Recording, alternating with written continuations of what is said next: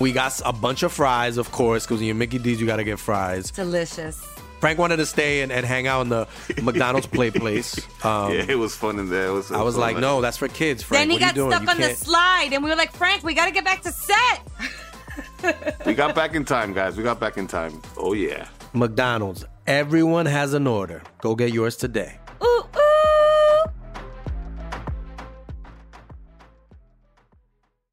Estás escuchando Leyendas Legendarias, parte de Sonoro y All Things Comedy Network. Hemos llegado a la conclusión de la segunda parte de La saga de Heaven's Gate. ese Donde aprendimos que los Nikes eran negros. No lo puedo creer. Just do it. Tantas cosas nos ha robado la tragedia como modelos de Nike bien chidos. Sí, estaban padres, güey. Sí. ¿Qué pedo? El señor que juega golf. Estamos súper bien. Creo que está- estamos disfrutando estos nuevos episodios sin tanta Tanta violencia. violencia y, sangre. Hasta ahorita no ha habido sangre. ¿No? Ni una gota derramada en estos nuevos episodios. Así va a estar un ratito para que, para que nos filtremos y luego ya le volvemos a entrar duro a todos los hardcores. Hard to the course. Ok, pues entonces quédense con la segunda parte de Heaven's Gate.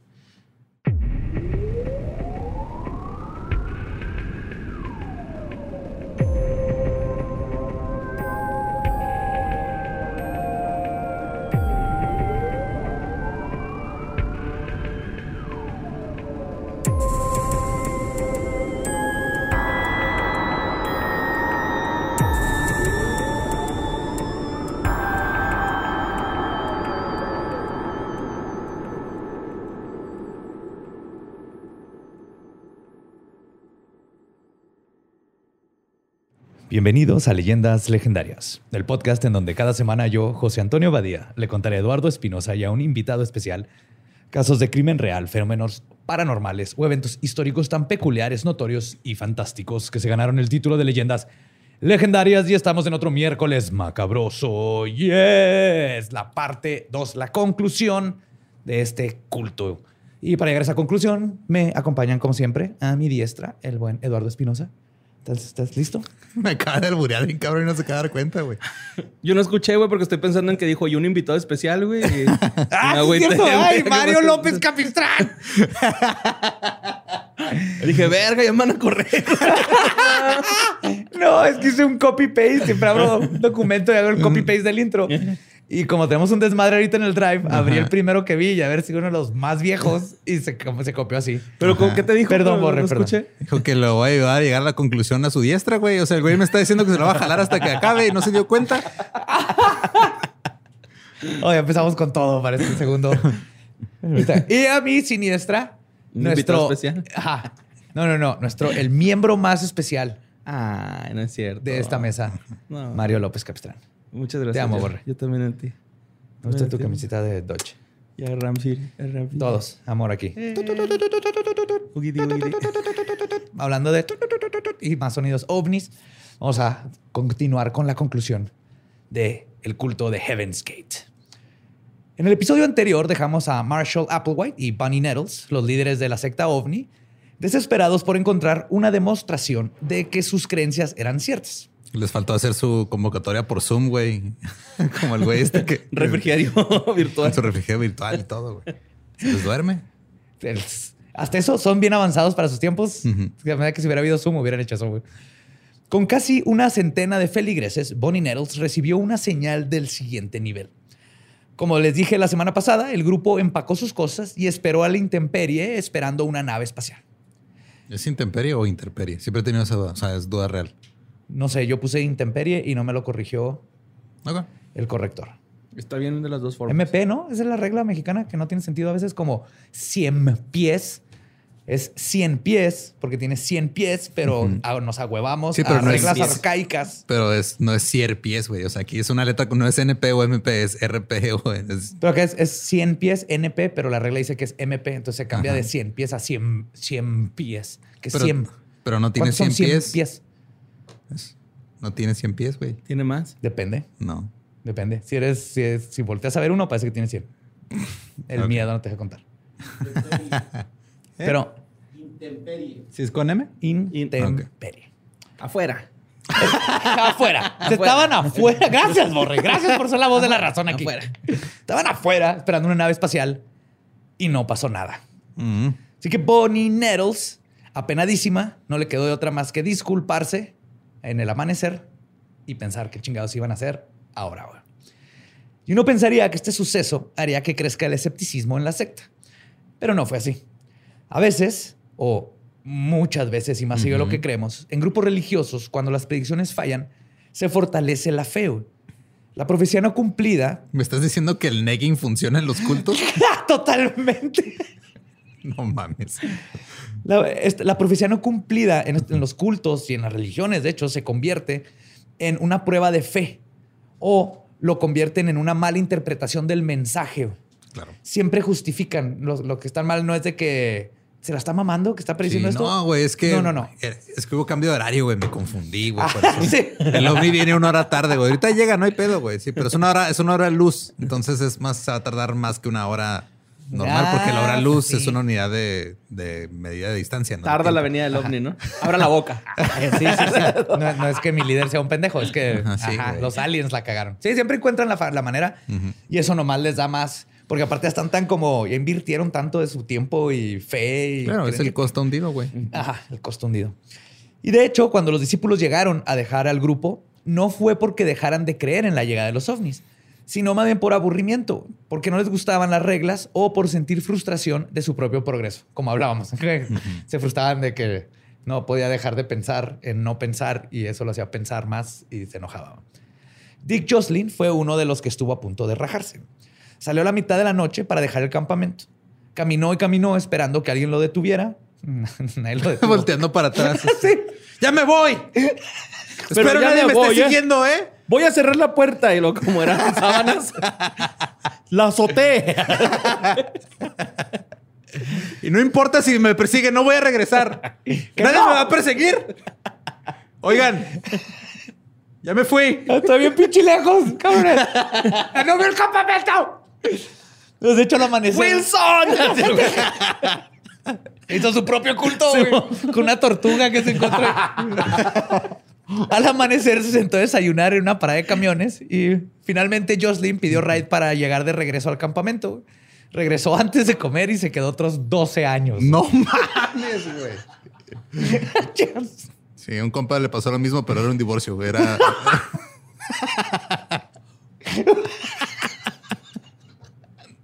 La vida, la, la vida hippie en la carretera se volvió desgastante. Bowie y Pip tenían que afianzar a los aprendices que tenían. En vez de reclutar gente, este, una nueva filosofía de más vale pájaro en mano que cientos volando. Por esto, en 1979, la secta comenzó a vivir en casas con techo como la gente normal. Este desgaste los había reducido a unos 40 miembros, los cuales se podían acomodar en dos o tres casas. Sin embargo, esto generó escepticismo en muchos de los creyentes. Se preguntaban cómo los encontrarían los aliens dentro de una expansión residencial. güey. Sí, ¿cómo se van a dar cuenta? Sí, Ajá. si llegan a la, a la casa 315 y yo estaba en la 312. güey. ¿Cómo Sí. van a saber estos aliens? Y Sí, imagínate güey. que traen el mismo sistema que los Uber, güey, pues va a estar. No, va a estar cabrón. Tres casas más El, el- el ovni así volando arriba de los edificios. Este sí. Chingado, ya se equivocó el pinche ovni así viendo. El ovni acá, oiga, está cerrada la reja, le puede hablar al guardia, no me dejan entrar.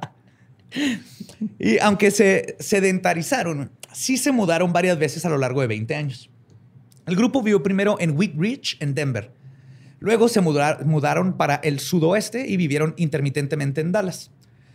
Los dos temían al escrutinio público, a los policías, a los detectives privados y a las familias de los integrantes que seguían buscando a sus seres queridos entre la secta de los Ah, es que les- eh, eran como desaparecidos, ¿verdad? Los Sí, muchos de ellos no Ajá. Por esto, el grupo rara vez se quedaba en un solo lugar por más de seis meses. Eran gitanos. Cuando vivieron en casas, no escatimaban en los, gatos, en los gastos. La contadora Fenton comenzó que Ti y cito, Ti y Do dijeron que el siguiente nivel no quería que viviéramos con escasos recursos. Ya cambiaron ahí un poquito la filosofía. güey. Necesitaban excusados, nada como un excusado. Claro.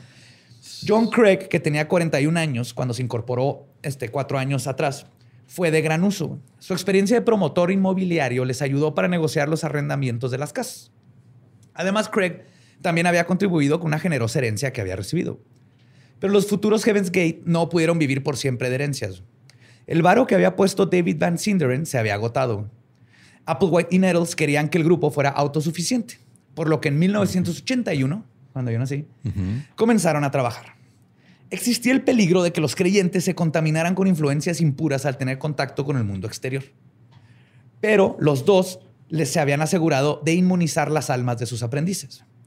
Aún así, ellos fueron extremadamente cuidadosos. No aceptaron trabajos que tuvieran que ver con lo que hacían en sus vidas anteriores y solo usaban sus nombres reales cuando nadie estaba viendo.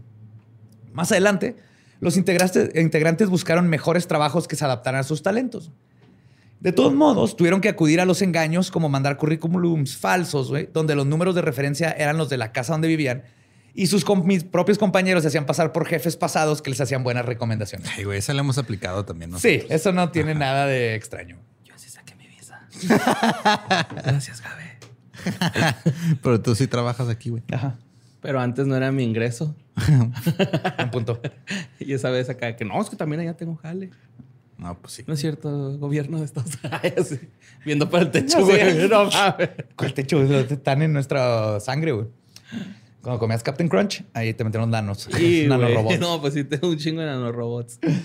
Entre los integrantes había gente muy bien preparada como ingenieros, programadores y mecánicos. Eran geeks. Sí, o por eso es, es importante denotar que no importa que seas educado, eso no te quita lo pendejo a veces, güey. O sea, no, exactamente. Cualquiera puede caer, güey. Hay muchos tipos de inteligencia, güey. Sí, exactamente. chingo, y muchos güey. tipos de pendejes. Ajá, También. Los empleadores siempre estaban complacidos con su diligencia y talento. Entonces eran muy buenos en sus trabajos. Eran puntuales y siempre se mostraban impecables. Y no es secreto de dónde sacaron esa disciplina casi militar. Con mucha diligencia y gran profesionalismo, los miembros generaron ingresos de unos 400 mil dólares al año. a la chingada. Sí, y 400 mil dólares en esos tiempos. Ajá. Solo una docena de ellos tenían trabajos remunerados. Por supuesto, sus ganancias iban directo a la comunidad y los que no tenían trabajos remunerados trabajaban en las casas ayudando. Había una rutina estricta. hicieron un matrimonio de 40 güeyes Exacto. Sí, a la antigua. sin sexo. Un matrimonio. Ya hicieron un matrimonio. Ay, un por matrimonio eso. a antigua. Por eso. Había una rutina estricta. Se estableció desde el principio quién pelaba las zanahorias, quién sacaba la basura y quién llevaba a quién al trabajo. ¿No que estaba prohibido el sexo? Perritos o qué, güey, todos con coloretes. no me pele la zanahoria. Habían horarios para las este, clases de aliens, para las horas de ver tele y hasta se asignaban asientos en el sillón para cada uno de los- ¿Clases de aliens? Sí. Sí, güey, pues tenía que aprender de. Eso era lo más importante, güey. A eso iban, tenían que aprender sobre. la ¿Y se que les enseñaban? ¿No traes ese datillo? Así de... Sí, le- ahorita les hablo un poquito más, pero les habla de cómo va va a bajar la nave. Que, Ah, que ok. esta- eres parte de un... Que Jesús era el hijo de un alien. ¿What? Sí, lo hablamos la vez pasada, que a la Virgen María se le llevó una nave, no era una Ah, sí, paloma cierto, y la sí, embarazó. cierto, sí, cierto. Y entonces los aliens nos ponen, a ciertas personas reencarnan con el alma de un alien y vienen a tratar de despertar a las demás personas porque tenemos almas de aliens. Pero ahorita vamos a ver que hay más de un solo tipo de aliens. Obviamente, güey. Pendejos no estaban. En, en ovniología, Los ovniología. Pues Los lolos. No te hagas, güey. Eh, güey. Llévame. Vámonos. Pues de hecho, las reglas estaban tan grandes que parecían una este, guía telefónica, güey. No mames. un Que para los que no les tocó, sí, una Biblia, güey. Era una Biblia de reglas, güey, donde se escribieron los procedimientos del día al día, porque manejaban todo. Esto generó la idea de que la obediencia incondicional era necesaria para llegar al siguiente nivel. güey. Las finanzas también eran minuciosas. güey. Cada quien tenía al día 5 dólares para gastar y 25 centavos para hacer una llamada telefónica. No mames, güey. Yo de estudiante, güey.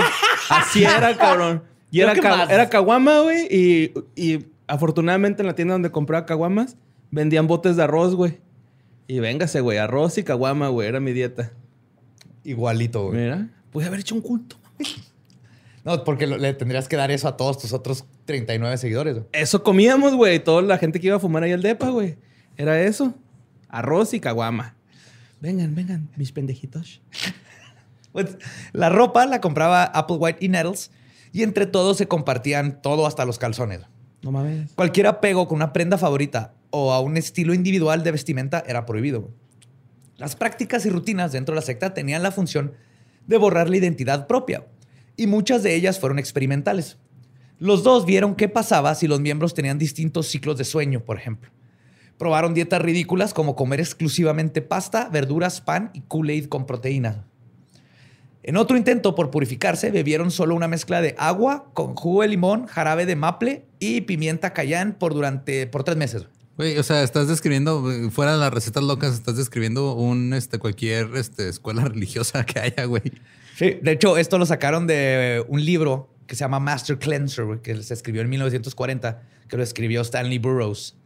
Era un libro así de que, uh, the super cleanser, tómate esto para limpiar el cuerpo. Que ahorita todavía lo hacen con los, estos, este, los detox famosos que no hacen ni madre. El jugo verde, ¿no? Y todas esas cosas. Bueno, el jugo verde sí sirve, güey, porque Pues hace es que popó bien bonito. todo lo que comas bonito de fibra y vitaminas va a ser bueno para tu cuerpo. Pero nada, te va a desintoxicar. Ya tienes tu hígado. Tu hígado es el que desintoxica Y tu el cuerpo. vaso. Pero como siempre es bueno comer coma y este, cosas nutritivas. Pero no, no son curas mágicas. Pero ellos tres meses comiendo agua con pimienta cayán como David Bowie y su cocaína. Como el pianista. Ajá. Y todas, y todas estas dietas sacadas del libro. Ah, perdón. Y el grupo también se hizo fan de, las, de los enemas para la desintoxicación del organismo. Ah, claro, era para pura desintoxicación. Ajá. yeah. El punto de esto era ayudar a las personas a mejorarse, ya que creían que todo el mundo tiene adicciones humanas. Por ejemplo, Fenton era adicta a, y cito, dar y recibir afecto. Jocelyn era adicto al egoísmo, güey. Wow, adicto Sí, al egoísmo. prepárense, güey. Pa- Van a ir, van a escuchar a las peores personas del mundo que no sé, no sé cómo vivían en este planeta, güey. Craig era adicto a la terquedad y Angela Scala era adicta al pastel. Ay, qué Ok. rico. Entonces uno era mala copa, el otro era diabética y el otro güey era qué? Ególatra. Terco. hombre, era hombre. El otro era hombre, güey. No nos vamos a morir porque no, ni madre. No mames, güey. Otra técnica cultista que les mencioné ahorita, que era la de borrar la individualidad, era que todo tenía que ser igualito para todos. Al grado de que, por ejemplo, algo tan sencillo como hacer hotcakes tenía reglas bien complicadas. Se predeterminaba la cantidad de mezcla, el tamaño del hotcake, lo cocido que debe estar, y si, no, si había uno más grande o más chico que el otro, lo tenían que tirar. Y además, cómo y, este, cómo y cuánta miel de maple se le ponía a cada uno. Entonces era siempre igual así en el centro, se volteaba y a cada hotcake y a nadie le podía tomar diferente y todos los platos. Siempre que cocinaban algo tenía que ser idéntico para todos. Y Como todos comían lo mismo. Si hubiera Sí. comida, sí. Bueno, hay buena bueno, apruebo música. ese comentario. Hay buena música, ¿no? y buenos Ay, doctores. hermosas personas. güey. Esta técnica utilizada en todos los cultos es una forma de convencer a la gente a hacer algo pequeño. Adoctrinarlos con algo sin importancia para después elevar las peticiones, como por ejemplo llegar a que maten o se maten. no mames. David Sullivan, un investigador privado especializado en desprogramación de sectas, da un ejemplo de esta táctica. Dice, y cito, las sectas te pueden decir, por ejemplo, tienes que salir de tu mentalidad occidental, eres demasiado crítico, tienes que abandonar todo tu marco psicológico intelectual, tu materialismo obsesivo te impide ver la verdad. Este tipo de cosas te van haciendo sentir este, que tienes un problema. Claro. Y esto te transforma en dejar las cosas materiales, luego en seguir ciegamente al que te está diciendo cómo dejar estas cosas materiales y te dice que ese es tu problema. Y eventualmente haces todo lo que el líder quiere que hagas. Claro, tú nomás pagas 50 mil baros para un retiro en bacalar, güey, y te Aparte. arregló la vida. Sí. Ay, qué rico bacalar. Oye, ¿y ¿en qué año se murió George Harrison? ¿El Beatle? Ajá. No tengo idea. Ah, no me ¿Qué acuerdo. Ese güey era así, ¿no? Como ese pedo, güey, acá de. No, nomás era Krishna y marihuano, güey. Bueno, sí. Es que no es lo mismo que una persona busque su espiritualidad y la busque, ah, que te metas a un culto y creas que un güey te va a curar y te va a llevar a estas. bueno, sí. Ajá. Ajá. De hecho, está súper chido que busques tu espiritualidad y leas y, y pruebes, pero no, que no te centres, porque de hecho, Una eso sola persona no tiene todas las respuestas. Ajá, y te va a limitar. El tú quedarte ahí ya no vas a crecer como persona espiritual. Eh, yo El- estoy leyendo un chingo del Zen, güey, de budismo, bu- del budismo. Y está en verga, güey. Está bien chido. Está bien que chido, güey. la, la gente confunde el zen como apreciar el momento, No, es vivir la en el meditación. momento. No, el zen es la habilidad de extender el, moven- el momento. De, hijo, estoy bien contento ahorita con esta galleta que me estoy comiendo. Esa sensación la voy- meditación? me, me va a durar dos días. Deja tu meditación. El- la, la mentalizarte que, que por una Me va a galleta. durar cuatro días el brownie, a huevo. Sí, es como. es- es Si es, si es de mota mexicana, te puede dar hasta 15 Sí, días. sí va mucho en la meditación y en la conexión con, con la naturaleza, ¿no? güey? Acá. Entonces, Claro, es que eso, to- todo eso te ayuda a que eventualmente puedas que algo bien sencillo sí, que te dé ajá, felicidad. una galletita te va. Ah, me causa y eso te va a dar un chorro. O sea, al día de a los- A los, tres ¡oh, días madre! Te pasa algo malo y tomas de. No importa, yo sigo, yo sigo con el high de lo contento que estuve, de lo chido que estuvo hace tres días, ¿no? O puedes regresar a ese momento y, y tenerlo. güey. Entonces, el Zen más de que nada se trata de poder extender esos momentos de felicidad durante mucho tiempo. Este, pero lo que estaban viendo aquí es que las técnicas estaban funcionando para Bo y Pip. Y Pip. Pero lo que Applewhite y Nettles querían depurar más que otra cosa de las mentes y los cuerpos de sus aprendices era el sexo. El sexo estaba prohibidísimo. Hacerlo, pensarlo, soñarlo, nada. Los cuartos estaban separados entre hombres y mujeres.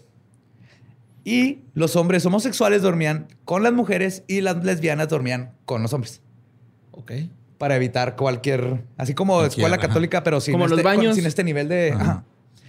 Cuando alguien tenía un pensamiento cochambroso, tenían que anunciarlo con los compañeros de clase. Ando bien erecto. Me gustan un chingo las nalgas de la lesbiana que está durmiendo acá, ¿no? Así. De hecho, se utilizaban eufemismos del tipo, y cito, tuve un desliz sensual para evitar provocar a alguien. güey. sensual, güey. Qué gran frase. Y el desliz así. ah. Pero lo que tenían miedo que si, jara- que si llegaba yo de que oh, tuve un sueño húmedo con este vato, Ajá. estuvo bien hot. Todos los demás iban a decir, oh, sí, estoy bien hot. Y entonces ibas a contaminar Tuve a un todos. desliz sensual con el Yeti, güey. Sí. Con su pene y mi concha, ¿no? Después de, de- de avisarle al grupo que tuvieron un desliz sensual, tenían que escribirle una nota a Applewhite y a Nettles con los detalles de dicho pensamiento. güey. Ah, se la han de ver, pero pasado Sí. bien chido esos dos, güey. El castigo, güey. Aquí es donde empieza lo heavy, güey. Ok. El castigo por tener tales deslices era la desaprobación de los líderes espirituales. güey. Uy, la decepción. me decepcionaste. Ajá. Pues es que sí cala más, ¿no, güey? Totalmente es lo peor que te puede hacer por un papá, una figura. Ajá. de- Traes las luces altas, Jacqueline. Estoy decepcionado. pues sí, güey, es la lógica. básicamente. Applewhite entendía la heterosexualidad y la homosexualidad. Los veía como actos primitivos y animales, pero naturales.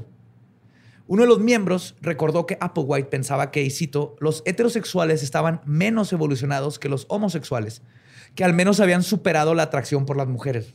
What the fuck? A ver, hay un chingo de capas ahí Sí, bien pinches raras, güey. Es Applewhite peleando contra Con su propia sexualidad, ajá, su ajá, güey. represión sexual. güey. Pero Entonces este era ¿verdad? Entonces era, eh, ajá, el- y aquí se nota el, ok, no, no te- tengo esa represión, pero mínimo, pero sí soy homosexual.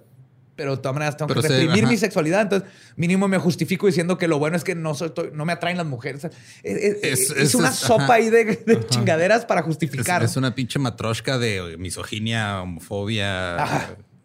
Así es. Machismo lo llama. único que quería- grande se llama machismo, güey quería coger con un güey. Y ya. Pues los hombres, según él, eran menos capaces que las mujeres de controlar sus pulsiones sexuales.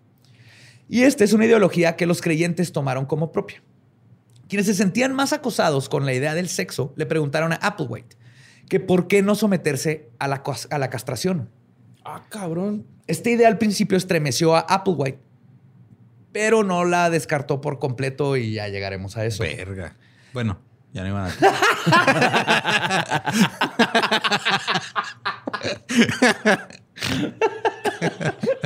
Qué apropo ese comentario.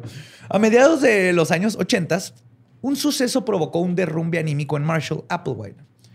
En 1983, Bonnie Nettles fue diagnosticada con cáncer y perdió un ojo debido a eso. Un médico le dijo que la enfermedad estaba recorriendo su cuerpo rápidamente. Al principio, Bonnie se sintió escéptica y regañó al doctor por su ignorancia. Sin embargo, Bonnie terminó aceptando la realidad de su muerte eventualmente. Pero el grupo, para el Es grupo, que esa, o sea, e- e- esa, esa pelea con el doctor le costó un ojo de la cara. Wow. Para el grupo era impensable. Te te vas al Lecumberri de los chistes, güey. Dos semanas en el Lecumberri de los chistes, güey. A mí sí me gustó, güey. Ya debo como 10 años de condena, güey, pelada. Si no es que más. Para el grupo era impensable pensar eh, eh, a Bo sin Pip. Era impensable pensar, ok. Ajá. Y los mismos Applewhite y Nettles sintieron lo mismo. Muchas veces los dos líderes religiosos hablaban sobre ascender juntos mientras veían las estrellas y ahora esto se, iba, se veía imposible. El cáncer se expandió hasta su, el- su hígado de Betty y en el verano del 85 Nettles entró al hospital de Parkland en Dallas.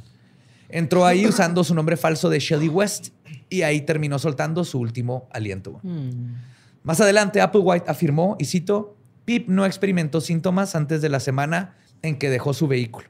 Y en su mayor parte, su vehículo durmió durante la transición. Sí, por vehículo se refiere al cuerpo. Al ¿no? cuerpo. Al cuerpo, exacto. No estamos exactamente seguros de cuántos días le habrá llevado volver al siguiente nivel. Las cenizas del vehículo de Bonnie Nettles fueron esparcidas en un lago de Texas. Entonces, por lo, lo bueno que no sufrió y Applewhite lo tomó lo mejor que podía, que era dentro de, sus, de su filosofía. Pues digo, eso de no sufrir es relativo, güey. Sí, me refiero a no sufrir que el...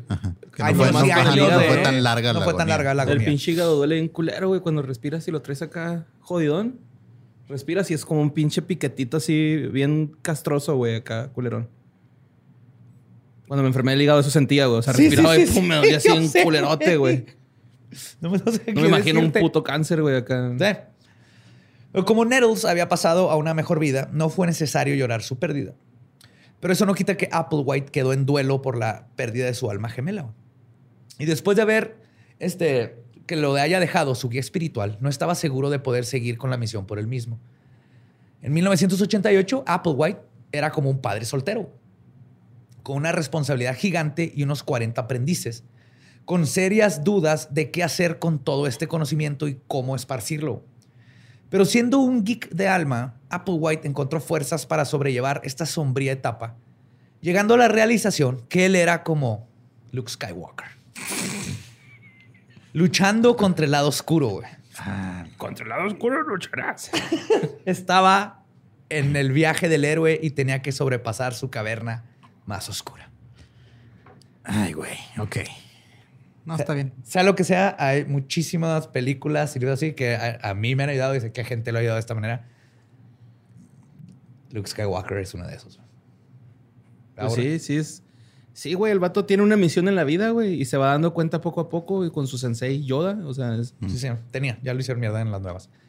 Pero a principios de los 90, el grupo salió otra vez a repartir sus ideas al mundo. Ahora con dos nuevas misiones. Querían refutar, y esto es muy importante para ellos, querían refutar la idea de que los aliens son seres hostiles. Ok. Ok. Porque en este tiempo estaba todo el pánico por las películas y todo. Ya en los 90, todas las películas eran de que aliens que venían a chingarlos. Ujú. Y mientras que algunos de los miembros fueron a grupos, este, otros eran este, miembros que iban a grupos de adictos al sexo para anunciar que los métodos de la secta eran los mejores para disminuir la libido. El libido. Qué, qué Entonces huevos, estaban los dos haciendo eso. Unos este, diciendo, hey, no todos los aliens son iguales. Not all aliens. Ajá, not all aliens. Y los Ajá. otros eran de, hey, ¿quieres- ¿tienes problemas este, de Sí. adicción al sexo? Vente a este culto, güey. Tenemos pancakes. Y fue en esta época en la que Applewhite se radicalizó.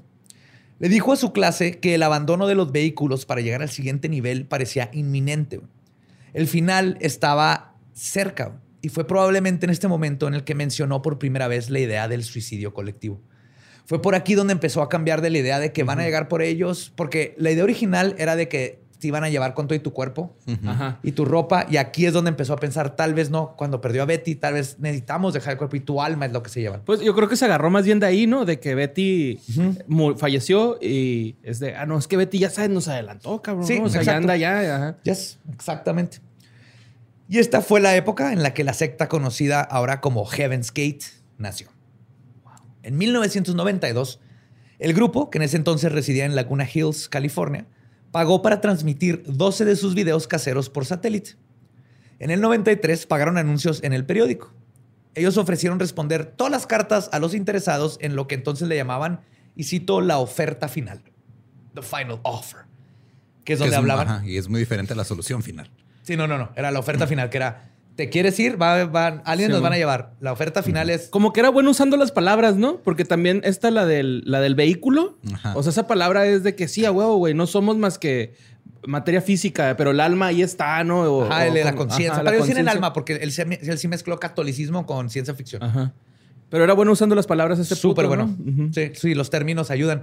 Fue lo que ayudó mucho a todos estos que se unieran. Por eso era gente inteligente y todo, porque sea, no es mucho el brinco de creer en Jesús a creer que Jesús es un alien. Es- Y es más, tiene que ver más con tecnología, inteligencias superiores a cosas este, eh, que me, me hacían dudar porque son Pues no, pero el brinco inicial está cabrón, güey. O sea, sí. Pero, güey, si ya estás creyendo ahí en, en- en un señor que viene de esperma de paloma y luego hizo todas estas Que cosas. hace vino, el agua y. Si, te- si ya crees en eso la- y luego te dicen, es que no es eso, güey, es que era es inteligencias de otro tipo. Mandaron a Jesús y otras inteligencias son, son ovnis y lo mandan y dices, eso tiene más Ah, sentido. claro, eso sí, tiene más sentido. Eso explica por qué no tiene sentido todo lo demás. Sí.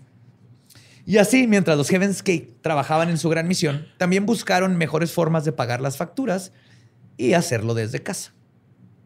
Por esto fundaron una empresa llamada Higher Source. Agarraron a toda su gente y se dedicaron al diseño de páginas web. De los primeros, güey, que le entraron a todo esto. Muchos de sus clientes los describieron como diligentes y profesionales. Hacían páginas bien vergas para esos tiempos. Y es curioso que en su sitio web nunca mencionan su afiliación a Heaven's Gate, pero tú lo ves, o sea, el que era de, de, este, ¿cómo se llama? El Higher Source, lo ves y los, son los mismos colores que la página de Heaven's Gate, tiene una piramidita ahí, está ahí escondido. güey. Es como los anuncios pre- de pre-campaña, ¿no? Que a mí me, me, me, me cagan, güey, me hacen encabronar. Bueno, no sé si sea tan igual de común en otros lados como es aquí, pero apenas va a haber campañas políticas y luego un güey que sabes que se va a postular anuncia su despacho de abogados en 50 espectaculares y con los mismos colores del partido al que se va a postular. Sí, haz de cuenta. O, ah, sí, estoy en la portada de una revista que acabo de fundar yo. Lean mi artículo. Es Güey, hay uno- hay sí, uno- Sí, sí, es el que, es el que vas a decir ya. Hay ya. uno, güey, de un güey que se llama aquí en Juárez que se llama Gabriel Flores. Ajá. Y lo decía así, las letras grandes decía Gabriel Flores, presidente. Arriba de Gabriel decía fundación. Y arriba de presidente decía una visión de. Del Entonces en letras chiquitas decía fundación, luego Gabriel Flores en grande, una visión del presidente, lo abajo de la fundación. Y era un artículo de una revista, güey, güey. anunciado en espectaculares. Y lo todo para, para que ese pendejo ni siquiera llegue a la candidatura, güey. O sea, Sí, güey. ¡Ah, Estaba bien chafa ese. Güey. Necesitan, necesitan prohibir que los Las partidos... campañas, güey. Deja tú, que los partidos y que los políticos pongan publicidad de lo que sea, güey. Si, si hicieron un puente nuevo, me vale madre quién lo hizo. Eh. Tiene que estar hecho, güey.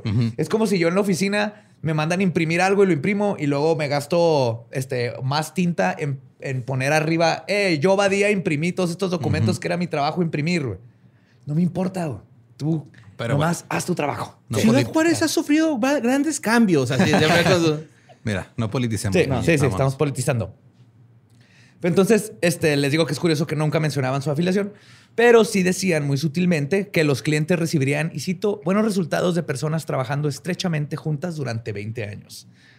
Nadie se imaginaba que en un culto.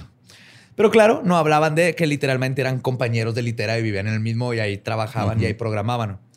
La secta usó sus mismas habilidades para hacer páginas de internet para hacer lo que ninguna otra secta había hecho hasta este momento, crear su propio sitio oficial. Esto fue revolucionario, pionero, güey. el cual todavía sigue funcionando hasta el día de hoy, güey. Heavensgate.com.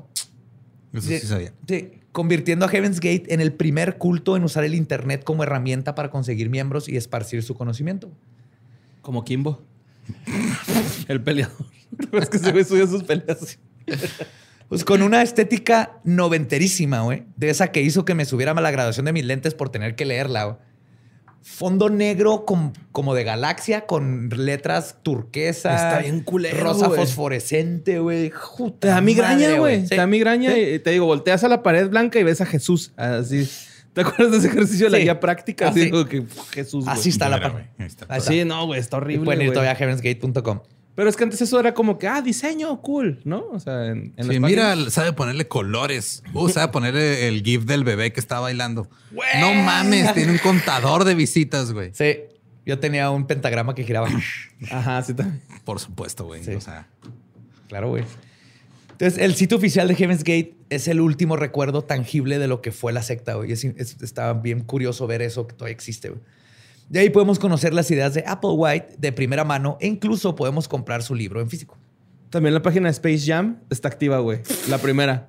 ¿Verdad? Lo, lo hablamos en un capítulo de un podcast. No sabía. Que yo hago a veces. ¿Pero le siguen, siguen metiéndole cosas? no, o sea, sí. Ah, Pero ya se ve que es que ya ahora que va a salir la nueva lo habían movido, ¿no? O sea, como que No. hicieron la página nueva y luego creo que puedes accesar a la página viejita. Sí, están- mira, mínimo. el capitalismo está destruyendo todo lo que amas desde tu infancia, No güey. es el capitalismo, es LeBron James, güey. Está bien ardido con el Michael Jordan, güey. Es, Mike, es LeBron James, güey. De criticar la política, digamos, a Le- LeBron James. este, LeBron James, ve lo que hace No, estos es el cultos, güey. capitalismo, es LeBron James. Ah, es cierto, LeBron James. Es la- es la- King James, Ah. señor King James. Yo lo admiro. Pues en la página principal fue- puedes ver eh, que Applewhite se compara a él y a Bunny Nettles con Jesucristo. O sea, ellos eran nuevos enviados, así como lo fue Jesús, que llegaron a la tierra hace dos mil años. Se llaman a sí mismo el, y cito, representante actual. Y también dice, y cito, estoy en la misma posición en la sociedad actual que en la que estaba Jesús entonces. Que no, no es el único ni el último que va a decir no, eso, hay muchos que se han autoproclamado mesías. Ajá. Y hay otros que los proclaman mesías en, en otras circunstancias, Sí. pero bueno. Hay unos en Guadalajara que se autoproclaman profetas. También. Que es imposible porque tienen que haber visto a Jesús para ser profeta. o los Pero, falsos mesías. Oye, Hoy. En la página podemos encontrar textos de Applewhite en los que escribe como si fuera un extraterrestre, transcripciones enteras y larguísimas de la clase que impartía e irónicamente su posición contra el suicidio. Tienen toda una parte de por qué están en contra del suicidio. Heaven's Gate. Heaven's Gate. Ajá. ¿Pero pues qué nos estudiaron todos? Spoiler, no, sí. Pero por eso dije la palabra irónicamente. Ah, ok. Ajá. Eso significa irónico. no, no escuché, güey. Sorry, sorry. Creíste que era el, el sidekick de Iron Man. entre, otras, entre otras curiosidades, también tienen una este, entrada titulada, y cito, ¿Cómo se puede ver un miembro del reino del cielo? Y le das clic. no, pues y- el miembro tiene que estar bien grande, ¿no? Para que se vea desde tan arriba, güey. Tiene que ser como la muralla china de los ¿Qué- qué- miembros. quieres, quieres que te manden al solitario, ¿verdad? Del solitario de la comedia de Lecumberri, güey. Síguele, síguele. Espinosa. Al hoyo. Con Juanga. ah, sería un premio, ¿no? La De- neta de sí, güey. Sí, güey. No, te sale la imagen de un gris. O sea, ellos hicieron literalmente es un gris, como ahorita los conocemos. Que obviamente en esos tiempos era así que, oh, wow. Y en otra sección nos iluminan con el concepto de que no todos los aliens son buenos. Y cito, es un hecho registrado mm, que varios grupos o razas de extraterrestres espaciales se han relacionado con los humanos tan recientemente como en las últimas décadas por diversas razones. Estos iban desde acuerdos de beneficio mutuo, intercambio de tecnología de naves espaciales, espaciales por experimentación genética ininterrumpida, hasta misiones de iluminación espiritual. Todas estas actividades están muy por debajo de los intereses de la actividad del siguiente nivel. Y de hecho son esfuerzos de distracción de los extraterrestres para que los humanos los miren en un momento en que nuestra presencia de regreso era inminente. Ok. Para ellos, muchos de los extraterrestres este, son falsos. O sea, están nomás los, los buenos. Igual, Ajá. son equipos. Los grises son como los buenos y lo habían otros como arcontes contra reptilianos y bla, bla. Ajá. Y a principios de los años 90, Heaven's Gate también sufrió un éxodo de creyentes. Muchos de sus miembros más leales, como Michael Conyers, Dick Jocelyn, Lee Ann Fenton y Michael Pfister, se salieron del grupo. Applewhite estaba confundido con toda esta indiferencia. Aún así, se sintió obligado a cumplir sus profecías. Por eso, en 1994, los Heaven's Gate vendieron la mayoría de sus posiciones, a excepción de sus autos, camionetas y laptops. Se dividieron en cuatro equipos y salieron a la carretera para repartir la palabra de los ovnis. Ser parte de Heaven's Gate requería renunciar a muchas cosas, como ya les había platicado. La que menos podían tolerar era el apego al ser sexual de sus miembros. Este requisito ideológico llevó a la secta a uno de los lugares más oscuros que tuvieron. Un ex Heaven's Gate, que siempre se hacía llamar a sí mismo como Sawyer, ha dicho que durante sus 19 años en la secta estuvo muy cerca de Applewhite, pero anhelaba estar más cerca. Y cito, sentí que Do era mi padre, todavía lo siento. Después de la muerte de Bunny Nettles, el lugar más cercano a Applewhite era ocupado por mujeres, y era algo que envidiaba a Sawyer. Él decía, y cito, yo era un hombre con las vibraciones sensuales de un hombre. Y quizás Do no podía soportar estar cerca de mí. Wow. Do era homosexual, así que se asoció con mujeres para eliminar la tentación. Mm. Sí, Pura papi. pantalla el güey ahí. Eh, Pues tanto Applewhite como sus aprendices varones sabían que el camino para el celibato era muy tumultuoso. Parecía no poder purificar sus mentes, así que discutieron una solución extremista. Ocasionalmente los Heaven Gate regresaban a la idea de la castración. Curiosamente, güey, Applewhite no, nunca estuvo a favor al principio, güey, pero luego analizó los pros y los contras.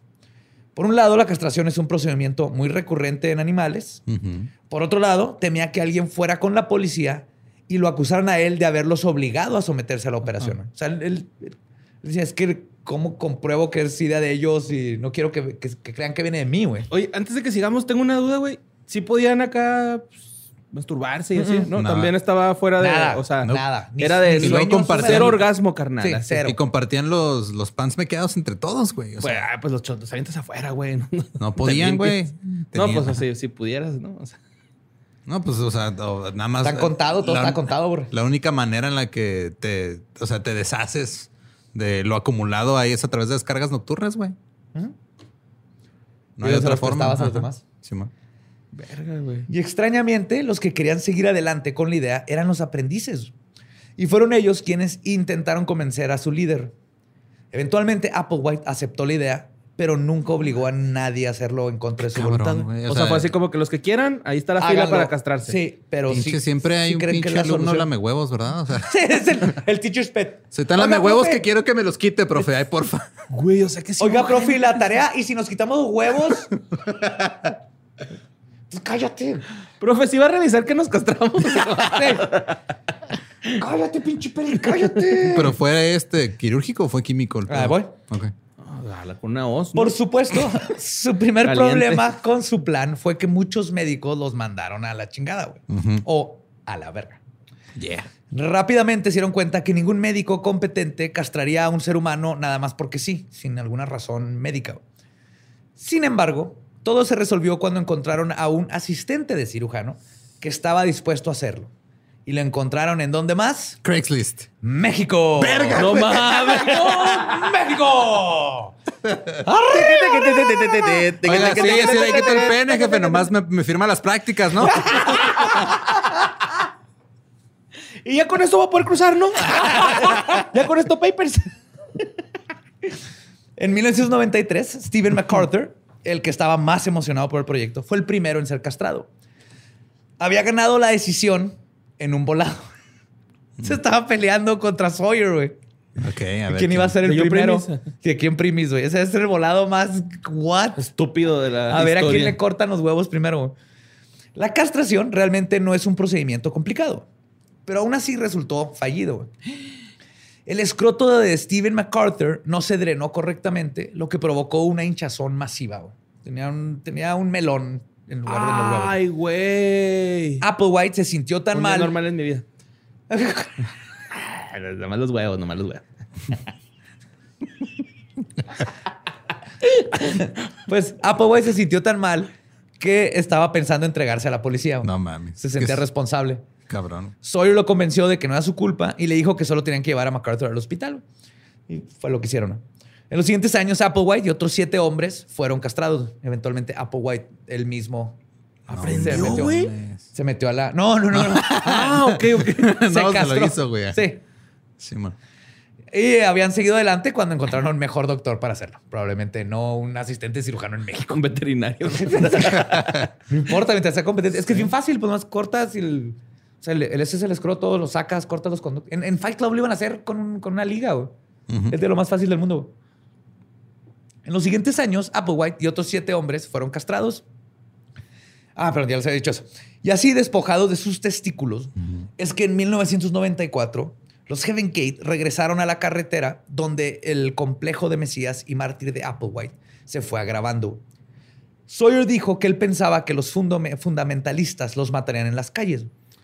Applewhite estaba dispuesto a morir así como Jesucristo, No que es parte del mar- de ser mártir, ¿no? De los... Ahora, mi, mi duda aquí, o sea, porque no se menciona, este, o no lo mencionaste, es como ellos creían que los que tenían eh, los impulsos sexuales más grandes, incontrolables, eran los hombres, nada más se, se dedicaron a castrar hombres. O sea, no hubo una mujer que se ofreciera. No, no, las mujeres eran de... Estamos bien. Yo puedo controlar mi libido. Qué I'm good. Todo cool. Los hombres, sabes que aparte no era tanto creo yo, el tratar de, del controlar su libido, creo que era el tratar de comprobarle a su líder que, que- que- que querían dar uno más. O sea, yo no solo estoy en contra del libido, yo me voy a cortar los Bueno, huevos. no, así ¿cuál- de cabrón. Aquí no era un uno más, eran dos menos. güey. Un dos menos.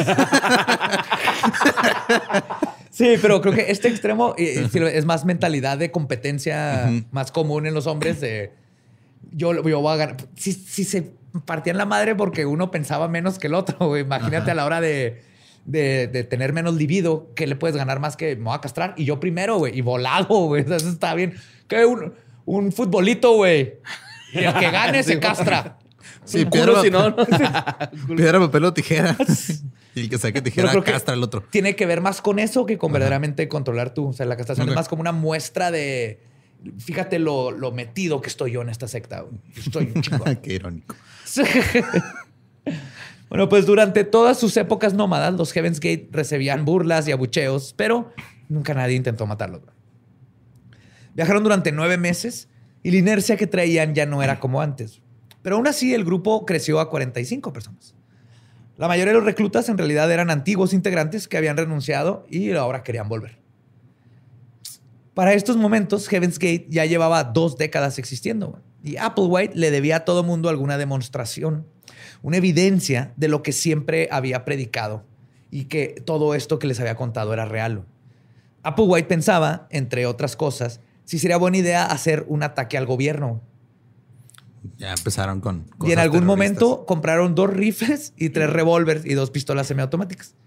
Pero los miembros de Heaven's Gate no tenían madera. Los huevos para hacerlo. De hecho, Pero sí tenían pistola, güey. Sin bala, pero había pistola, güey. Pues más o menos es la analogía correcta, porque las compraron y todo el mundo se sentía incómodo con tener armas de fuego, No güey. mames. En la casa y nadie las quería. Y Pero son gringos, ¿no? Sí, pues sí, bueno, todos los gringos son así. Y las guardaron, güey. Así que no queremos, no, son geeks, güey. Son geeks, ¿no? Pistolas, pero fue de que. No. Ah, no fuera de láser, porque ahí sí. Ajá. Para Applewhite, lo único que le demostraría a los feligreses la existencia de los aliens era la muerte. güey. Pensó que una manera más evidente de llegar al siguiente nivel, de una manera, perdón, más evidente, pero sin la necesidad de participantes externos. Y todo esto ocurrió el septiembre de 1994, cuando Applewhite convocó una reunión para discutir el suicidio colectivo. Doe se preocupaba por sus hijos y buscó procedimientos para hacerlo indoloro. Habían recetas de venenos. Applewhite les preguntó si estarían dispuestos a hacerlos y es cuando les empezó a platicar toda esta nueva idea de es que no nos van a llevar con nuestros cuerpos, se van a llevar nuestras conciencias y allá nos van a dar ¿no? un nuevo cuerpo. ¿O ¿Cómo le decían? Este. ¿A ti? No, al cuerpo, ¿cómo le decían? Al vehículo. El vehículo. Al ve- sí, el o sea, no nos van a llevar vehículo. con el vehículo, el vehículo se queda y, y tú sales, güey, como, como salió este. Y el Mexa dijo. Yo les quito el vehículo, güey, sin pedo. Aquí los, se los arreglo. Oye, pero pero creo que eso era lo atractivo al principio del culto, ¿no? Que te ibas a ir con todo lo físico a- Sí, a- sí. al otro Y de lado. hecho, güey, los que no, los que no están de acuerdo con esta idea, porque aparte, o sea, hasta eso, y ah, parece que hablo bien de este culto, pero no, eh, o sea, es un culto y está de la chingada. Nomás que es interesante la- las diferentes formas de cómo algo tan. Porque él les preguntaba y lo comentaba con ellos de lo del suicidio, güey. No como Jim Jones, Que- que, le ajá. platicó a tres personas y lo forzó a todos los demás. Lo hablaba con todos los miembros y todo eso. Entonces, está igual de mal, pero para que te des cuenta de la, la diferencia que puede haber, pero el resultado es el mismo. Ajá. Te puedes sentir bien seguro. Es que él nos pregunta y nos hace. Es lo mismo. Mismas técnicas de culto que Jim Jones o Manson. Y de hecho, los que no querían con estas nuevas ideas del suicidio eran los recién llegados, pues, que acaban de regresar, así como que, "What? Yo cuando me fui, estamos hablando de Star Trek. Primero Y me quieren pancakes. cortar los huevos y. Sí. Ah, cabrón. y me cortar los huevos, no hay pedo. Pancakes chidos. Suicidio. Pa, pa, pa, pa, pa, pa. Épale, épale, épale, mi bracito. Otros dijeron que lo harían, pero igual les daba miedo la idea, güey. Esto estaba así en la infancia y no querían hacer nada. Para estas épocas, la idea del suicidio era solo eso, una idea, una propuesta, este, algo que podría funcionar, tal vez no, se iba, se iba a discutir eh, en un juego de Dungeons and Dragons, todo eso. Applewhite estaba buscando desesperadamente formas para descifrar los secretos del universo. Descifrar la información del siguiente nivel siempre fue difícil, güey. incluso cuando estaba Bonnie Nettles a su lado.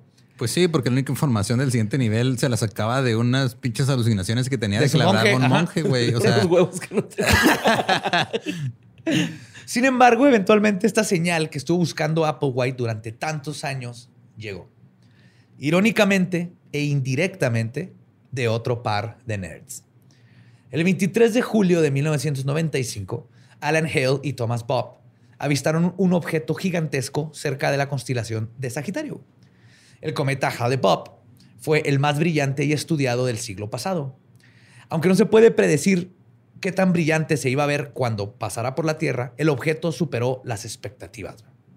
El gran cometa, como también se le llamó, estaba destinado a pasar por el perihelio del planeta a mediados de 1997. Ujú. ¿Cómo dijiste que el perihelio? es el, es el Nies del planeta, güey. Simón, es el Nies de la Huele a sobaquito di. Sí. Y naturalmente el avistamiento del cometa fue importantísimo para los Heaven's Gate. Ese fue la salida, ese fue el mensaje que esperaba Applewhite. Lo que hizo que este fenómeno tuviera un significado cuasi profético fue el hecho de que quien fotografió el cometa había capturado un halo de luz a su alrededor. Y es cuando se comenzó a difundir el rumor nacido fuera de la secta de que una nave espacial se acercaba detrás en la estela del cometa. Entonces empezó como un rumor, así un fake news que se empezó a esparcir por internet. Estos vatos son los primeros redditors.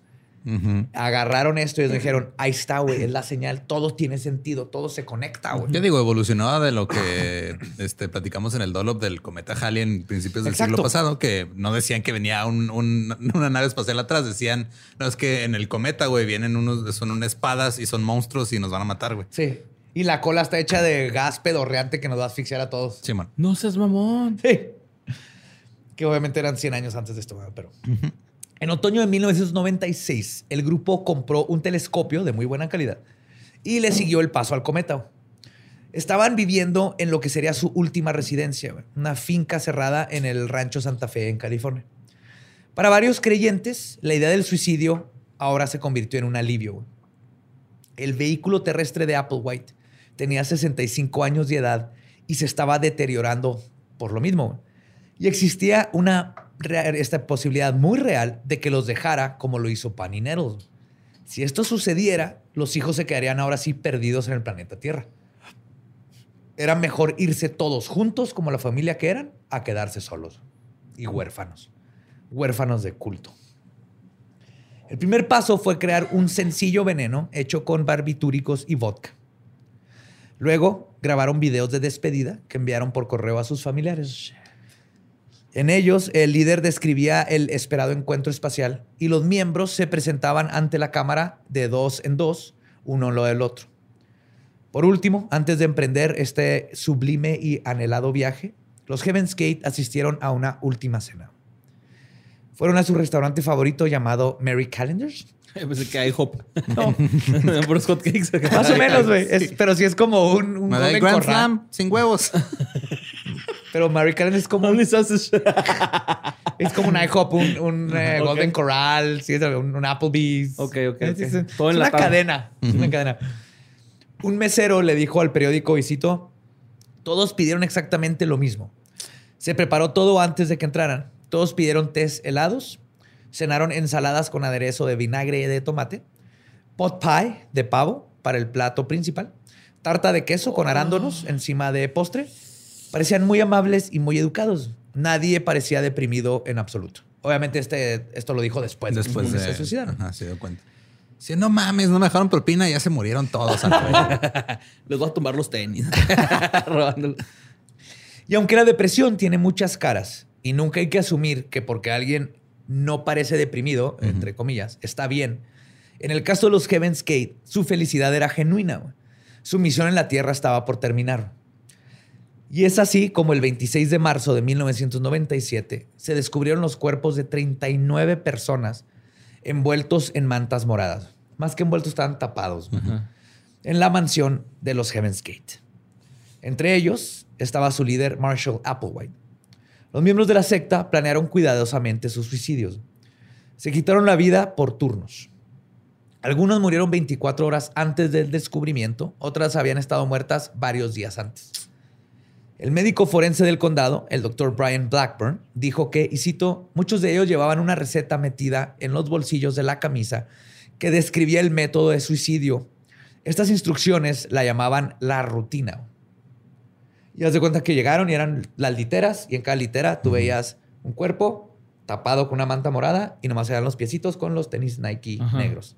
No se me han olvidado. ¿Negros? ¿Los tenis eran negros? Eran negros. ya sé. Todo esto es para llegar a eso, sí. Todo esto es para llegar a los pinches tenis negros, güey. Sacaron de pedo, güey. Entonces, este, la- en, básicamente lo que decía la nota es, y cito, toma el pequeño paquete de pudín o puré de manzana y come un par de cucharadas para dejar espacio para verter el medicamento. Revuélvetelo y cómetelo con bastante rapidez. Luego bebe la porción de vodka, recuéstate y relájate.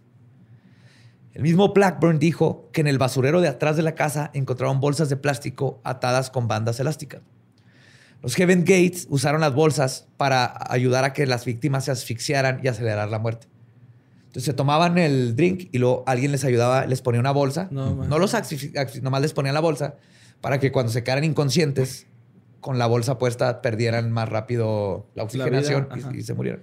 Para que no les doliera tanto. Ajá. Y para que no fuera a fallar de que fueran a sobrevivir la sobredosis. Eh, güey, ahorita que estás diciendo esa madre, me acuerdo que en el Red Dead hay un, una casa, ¿no? Que llegas Sí, de güeyes secuestrados y luego llega un puto ovni, güey. llega un ovni, es Heaven's Gate. Ajá. No mames, ¿Es qué loco, güey, ese pedo. Sí. Bueno, pero ahí sí llega el ovni. sí. Mira, aquí no nos consta que no llegó. Ajá. No ¿Eh? nos consta que no se fueron. Sí, es cierto, güey. Sí, es cierto. Para la mayoría de ellos fue una muerte asistida. Y cito, los suicidios se llevaron a cabo de manera inmaculada, güey", dijo Blackburn. O sea, hasta eso lo hicieron de la manera más humana, güey. Fue básicamente sin, Sin, sin dolor. dolor y, ¿cómo se llama este? Lo que debería ser legal. Eutanasia. Eutanasia. Eutanasia. Oye, Eutanasia. Ajá. ¿El vodka para qué era, güey? Como para que se hiciera la Es mezcla que de mezclar bar- barbitúricos con alcohol es muy malo. Ah. Es una muy mala combinación. Se le han dado un speedball, ¿no? A huevo, güey. Ya te vas chido acá. John Belushi. Pues un hecho particularmente macabro es que los suicidios se produjeron en tres turnos. Dos de 15 personas y uno de 9.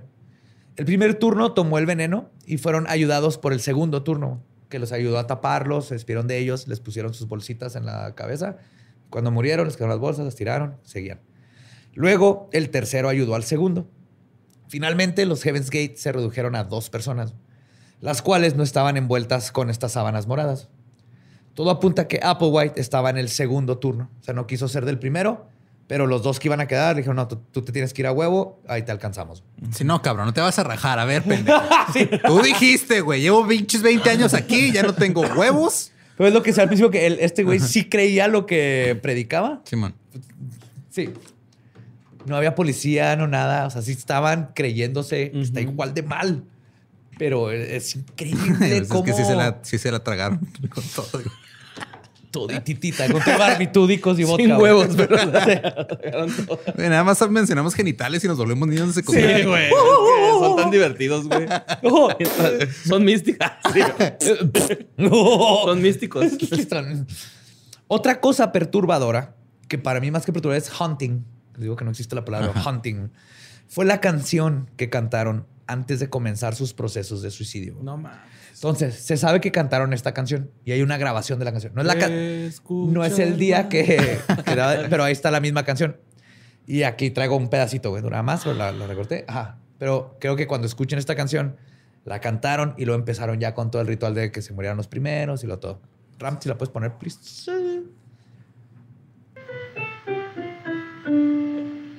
Go is here to take us home. Ray the focus that's on me. Me, oh me, Excel mine.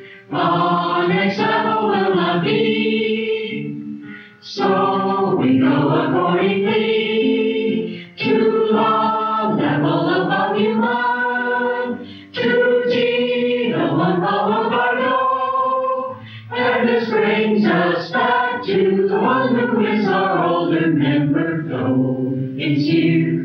take us home. Ray the focus sets on me. the only next level line. Our next level will not be. So we build accordingly to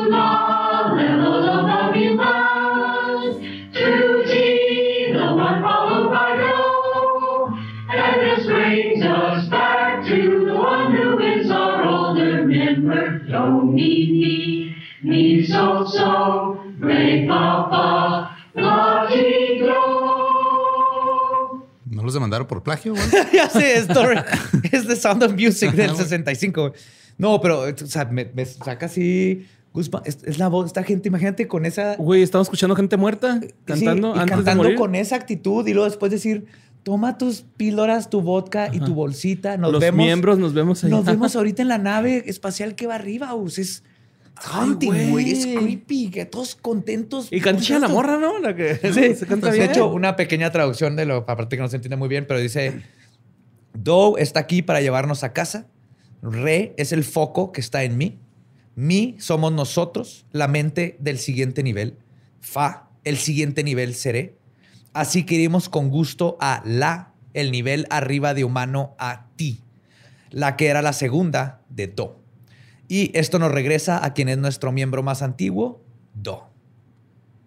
Y básicamente es más larga la canción, pero es la parte donde plagiaron completamente Do Re Mi de miau, Sound of miau, Music. Güey, qué pedo. Y con eso, después de cantar, empezaron todo el proceso de suicidarse. güey. Y un video publicado de la escena del crimen mostraba los cadáveres, como les contaba, acostados boca arriba en literas y colchones, y uno sobre una larga mesa plegable. güey. Algunos tenían lentes al lado de ellos. Todos tenían una identificación en los bolsillos delanteros de sus camisas, como para prepararse por el Sí, viaje en la gran nave del cielo. ¿sí? Y también había maletas a los pies de las literas, que no pensaban que se iban a llevar sus pertenencias. Sí, a huevo, pues. Como Y- aeropuerto, ¿no? sí. Tienes que enseñar tu IFE, tu maleta. Ajá. Y muchos Y llevaban. ¿no? calzones rojos para el amor, güey. Y sí, amarillos para amarillos el dinero, güey. Negros para el beso Y negro. el iPod. Sí, para que estés negro. y muchos llevaban en su versión de Caronte Ujú. 5 dólares y una moneda de 25 centavos. Pues lo En la que les tocaba el día, ya no lo iban a usar aquí. No, se lo iban a llevar. eh, lo iban a dar de, para comprarse así unos chicles. Hijo, güey. Luego, en esas épocas, había la- las divisas alienígenas estaban bien caras, güey. el tax, güey. Hombre, el tax está altísimo. Sí, uh, no, compa, no le alcanza para cruzar al, al siguiente nivel. No, lo puedo llegar como a la mitad de aquí a la luna, pero no hay nada, ¿eh? No hay nada ahí. Si se baja y se va a morir. Va a congelar Es- en el. le dicen el en río Bravo En el luna. vacío del, del espacio. Pues Nick Mats- gente. Matsorix fue quien descubrió los cuerpos después de que uno de sus empleados, que era ex miembro de la secta, recibiera un paquete que contenía los videos y una carta de despedida. Nick también estuvo en parte en la secta. Según Matsorix, la carta decía, y cito, para cuando se lea esta carta, todos nos habremos despojado de nuestros contenedores.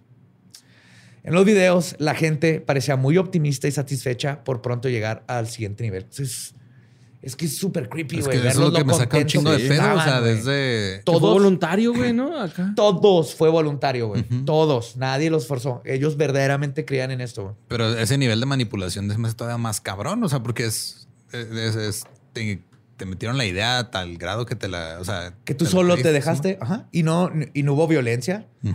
No, no hubo este grandes momentos de este, aislación. Te podías ir cuando quisieras. Y aún así, con el poquito, este, las poquitas cosas que usó de reglas de culto y técnicas de culto, cayó un chorro de gente. Un chingo, güey. Y al principio muchos pensaron que todas las víctimas eran hombres de entre 18 y 24 años. Pero Adam Fermer, quien dirigió la investigación, dijo que la mayoría este, eran mujeres. Y todo empezó así. La mayoría son mujeres. Sí se escuchaba más voz de morras en la, en la canción, ¿no, sí, pero Sí, no. Pero eran castrati.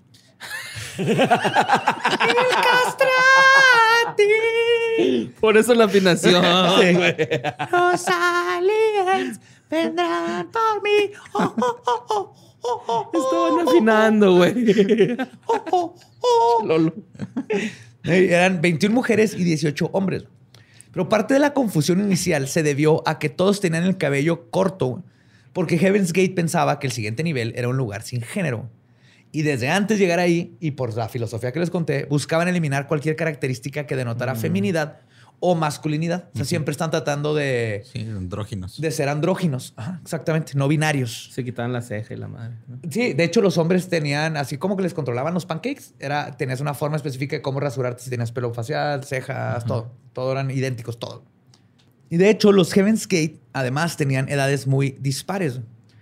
El menor de ellos era un hombre de 26 años y la mayor una mujer de 72. Y casi todos estaban en sus 40 en promedio. Además, encontraron en la página de internet lo que se llama sus, y cito, declaraciones de salida que aún puedes ir y leer ahí en la página de internet. Y es donde explican por qué tomaron esta decisión. Una de ellas dice, por ejemplo, y cito, estoy a punto de regresar al reino de mi padre. Este regreso requiere que me prepare para dejar mi cuerpo humano prestado para tomar o volver a entrar a mi cuerpo biológico, entre paréntesis, que pertenece al reino de Dios. Entre paréntesis, como lo hice hace aproximadamente dos mil años, como Jesús, cuando dejé el cuerpo humano que tenía unos 33, 33 años para reingresar a mi cuerpo. Y luego también explican la evidencia que tienen para este, justificar que lo que están haciendo es lo correcto. Y cito, la evidencia de, lo que, que- de que lo que decimos es verdad es A, que nuestra información y nuestras acciones coinciden con los relatos registrados de la presencia, conducta, misión y partida de nuestras visitas anteriores este, de la membresía de ofrenda del nivel above human en este reino. ¿Qué chingado significa eso? Nada si más se yo le suscriben a. Patreon del nivel 3 a- para arriba, pueden estar en un Q&A con nosotros. B. Cualquier alma de esta civilización que nos haya conocido en visitas anteriores o que hayan tenido una relación genuina, física o personal, con alguien del verdadero reino de Dios, está presente ahora y es potencialmente capaz de conocernos o reconocernos. Y esta información, de nuevo. What, What? the fuck, otra vez. Y C. Parece que incluso la puesta en escena de algunas de las naves espaciales estrelladas, entre paréntesis, paréntesis, a las que sospechamos que algunos de nosotros llegamos, es que también creían que, por ejemplo, Roswell y así, Ujú. cuando se murieron esos aliens, de ahí llegaron sus almas. sus almas. y los hicieron, ok. Sí. Que estas naves estrelladas fueron usadas para ayudar a los escépticos a darse cuenta de que tienen visitantes de otro mundo. Hay toda una agenda. Sí, es como sus milagros, ¿no? O sea, Sí, ajá. sí, sí, sí, exacto. Estrella esa nave contra la Tierra y saltan los aliencillos. Ah, es que él- me salió ayer Juanito en la Es como los noche. por creacionistas, güey, que dicen que los huesos de dinosaurios están aquí para poner a prueba. A los, fe, ajá. O cuando salió Juanito ayer a hacer del baño y el, mió el árbol y, el- y el- se hizo la virgen allí con pipí. Y pues ahora ya está acá Doña Gertrudis y todo. Sí, le estamos haciendo hot cakes a la virgencita. Saludo, primer impacto. Todavía existe esa madre. Sí, güey. sí. Wow. Pues los cuerpos estaban vestidos de maneras casi idénticas. Con camisetas negras de manga larga y pantalones negros. Era así un tracksuit. Además, todos tenían estos pinches Nike Decade. Se llamaban los Nike Decade negros. No mames. co- Como rapero fresón, va, güey. Así, Sí, parecían, parecían hip hoperos, güey. Sí, rapero fresón. Do, mi ley. Oh, oh, y, ah, ch, ch, ch. OVNI. Sí, pero eran negros. güey. Y como les mencioné anteriormente, este, la compañía Nike descontinuó este modelo debido a sus nuevas asociaciones macabras. y desde entonces... ¿qué- No, sorry, güey. Sorry, estoy agarrando viaje yo solo, perdón. y desde entonces los tenis se han convertido en una pieza de colección. güey. De hecho, encontré que un par encontrado en una unidad de almacenamiento en Arizona güey, se subastó en eBay por 6.600 dólares como precio inicial. Ah, cabrón. Ay, cabrón. El post ¿Cuánto se vendió? tenía la cara, no se sabe, Ok. Pero el post tenía la cara de Apple White como parte de la publicidad. Y por supuesto, Nike no le gustó esta publicidad, aunque fuera gratuita. El representante de la empresa, Jim Small, dijo en una entrevista del 97, y cito, el incidente de Heaven's Gate es una tragedia. No tuvo nada que ver con Nike. y los integrantes sobrevivientes de la secta estaban de acuerdo. compañías, o sea, güey. ¿Verdad, güey? Fue una tragedia, no fuimos nosotros. No son los tenis, son los videojuegos. Y fue una tragedia porque tuvimos que descontinuar un modelo que se vendía muy bien. ¡Está bien, vergas! Kobe Bryant. ¡Está bien, vergas! Sí, por eso ya no existen los helicópteros, ¿sabías?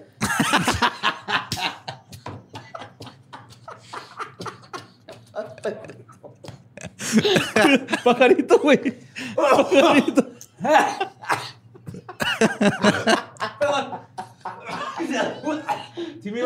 Ándale, güey, fue el Black Mamba, güey. Así bajó y te dio un caratazo en la garganta. Hice ese broma ostentosamente mientras me tomaba mi drink y me di risa a mí mismo. Ah, güey, ok. Entonces, dijo eso Nike y los integrantes sobrevivientes de la secta estaban de acuerdo. Y aquí es aquí donde salió a la luz la razón de tan icónicos y notorios tenis. Al fin, llegamos a este punto. Estaban en oferta en Payless. Literalmente, eso es, güey. No mames. Estaban en oferta en Payless, güey. No mames. Estaban bien pinches varas en oferta en Payless, los compraron. Era- no me acuerdo si era Payless o Kmart, pero... No, no creo que sea Payless porque No, Payless ajá, no maneja era. Kmart o algo así. Estaban súper baratos en Para los que oferta. no Ross, entienden qué todo. pedo, aquí en la frontera, bueno, en el lado gringo había antes, todavía no- ya no existe Payless, ¿verdad? No. No, este, no. era Pero tía- es tres hermanos. Ah, es que tres hermanos es, mex- es juarense, ¿verdad? También nada más. No, no no sé. No, creo- no sé. Pero Pues Payless- era, era una zapatería que vendía tenis varas. Ajá. Todos eran como- idénticos a todo lo de moda, pero Eran, eran imitación. Ajá. Pero así de que te los ponías más de cuatro meses y te apestaba la pata, ¿no? No, la neta eran lo mismo, güey. Por ejemplo, yo tenía los BK Knights, que eran los British Knights, que era el equivalente a, ¿A los a los- no? ¿O no, a los Reebok. A los Reebok, sí, es cierto. Eran los Reebok de estos güeyes. Eran y tenis duraban lo mismo, güey. Ajá. Sí, yo tenía los. Andy, McDo- Andy McDonald, güey. Sí. Que eran Pues, los Hawk. Así como cuando salió los Airwalk, ellos tenían su... No, los Airwalks son de Payless. Bueno, Sí. después se fueron a Payless. Ah, eran los Vans y sacaron los Airwalk. ¿no? Bueno, el punto es que era Payless. Pero sí, los encontraron bien baratos, güey. Por eso los compraron. En todo ahorraban. Y todo el mundo igual dijeron, estos tenis bien chidos para todos. Wow. ah, Igual hubieran en- encontrado unos Adidas Samba en oferta y ahorita hubieran descontinuado los Adidas Samba. Así de fácil. güey. Y para los investigadores, el siguiente paso, después de encontrar esta horrible escena, güey, fue notificar a los familiares. güey. Pero el pedo, o sea, cuando. Porque lo que yo me acuerdo es de que el güey este que encontró, que no me acuerdo cómo se apellidaba, el, el que iba con su jefe. Ajá. Este güey entró a la casa Sí, y luego el jefe se quedó afuera, ¿no? sí. Y este güey entró y encontró todo ese pedo. Luego cuando salió, el güey no le quería hablar a la policía hasta que su jefe lo convenció, güey. Simón, sí, sí, sí. Simón, ok. Sí. Y luego ya hablaron nomás dijo, sí, tenemos un tipo anónimo acá, este, es- hay un chingo de gente muerta. Y, no y es que vamos a ver que hubo ahí un pedo cuando con este vato. va, va. Ajá. Pero sí, exactamente eso pasó. O sea, vio y dijo, fuck, estos güeyes ya se fueron. Fue a ver. No mames. cuando- No qué mames, me dejaron. Pinches culos, no me invitaron a la fiesta. Me quedé jetón. Viendo las, sí, güey viendo las historias de Instagram, ¿no? Así de, ah, culos. Ah, sí. Ya están, están suicidando todos y no me invitan. Ah, cabrón, programa con Alex Fernández. jetón, güey. Pues la oficina forense estableció, este, para ayudar todo esto de que no sabían de los familiares, eh, una línea directa al 800-600-0646 para que cualquier persona que hubiera tenido algún pariente o así pudiera llamar y le pudieran decir, pues sí, aquí está o no, está. mames, qué culero, güey. Imagínate saber que tu papá te dejó hace 20 años, güey, para estar en una secta y ahora. Sí, te tenemos dos noticias, una buena y una mala. La buena es que no se fue por cigarros. y también es probable que no obtengas hermanitos, pero eso. La mala es que se ha suicidado. La otra buena es que está en un ovni. La otra mala es que por su culpa van a descontinuar esos pinches Nike que están bien vergas. Están bien vergas, güey. Búsquenlos. Sí, están chidos. Sí, otros así como los de Y me Night cagan los tenis negros, güey. Y es así como estas personas siguieron a Marshall Applewhite hasta la muerte. Sin embargo, los 39 encontrados en la casa del rancho de Santa Fe no fueron los únicos que perdieron sus vidas. El 7 de mayo del 97 se encontró el cuerpo de un ex miembro de Heaven's Gate en un hotel cerca de la mansión. Al lado de él había otro ex miembro inconsciente. Los dos estaban vestidos de la misma manera que los del suicidio original y también estaban cubiertos con mantas moradas. Uno tenía una bolsa de plástico en la cabeza y el otro, el que no murió, tenía la bolsa a un lado, no se la puso. ¿No murió? No. Lo encontraron vivo, güey. Sí. Sí, sí. Qué, Ay, güey. qué oso, ¿no? Así tapado con tu. Así que, güey. Se güey, me abre fue los ojos nave. y. Verga, se ve que se me ha olvidado algo, güey. ¡La bolsa! Se sentía bien chido este pedo, no bien mareado. güey. Sí, ah, estuve bien vergas, pero se me fue el ovni. No mames, güey. El muerto fue identificado. Nunca he hecho nada bien en mi vida. El muerto fue identificado como Wayne Cook, un escultor cuya esposa, Susan Cook, murió junto a Marshall Applewhite. O sea, él- su esposa sí, sí se suicidó con, con los originales. Charlie Humphreys fue el que lo intentó, pero no lo, no lo logró. Él estuvo en Heaven's Gate intermitentemente del 75 al 97. Pero su lealtad siempre estuvo con Applewhite. Cuando él supo lo del suicidio colectivo, Humphreys dijo en una entrevista que debió de haber ido con ellos. Y luego dijo, y cito, tal vez aún lo haga.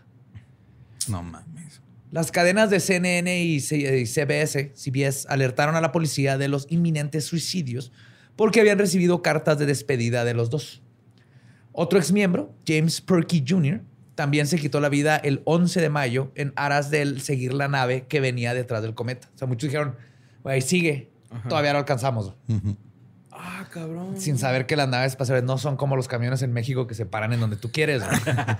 No, tienen paradas específicas y si no estás a esa hora se va a ir y tienes que esperar al siguiente ovni. güey. Como Haití, que casi lo dejan, ¿no? Ajá, exactamente. no vuelan en la pinche bicicleta y se queda el Haití, güey. Así es. Nada más que él fue menos sutil cuando se quitó la vida porque se pegó un tiro en la cabeza. Charlie Humphreys, quien había sobrevivido al suicidio, se terminó suicidando en febrero del 98. No mames, perilla. Sí. Es que sí, entonces sí les, les metió bien cabrón la idea, güey, ¿no? Este güey. sí. El Y- Apple White. Fue, fue una retroalimentación porque... Sí, aparte también, o sea, hay gente que hace cualquier cosa por pertenecer. Ajá. Está bien triste, güey. Es bien triste, güey. Y esta es la historia de una de las sectas más infames, pero su legado no murió con ellos. güey. Así es. La página oficial de Heaven's Gate, como les contaba, sigue activa gracias a los esfuerzos de un par de integrantes que se unieron a la secta en el 75.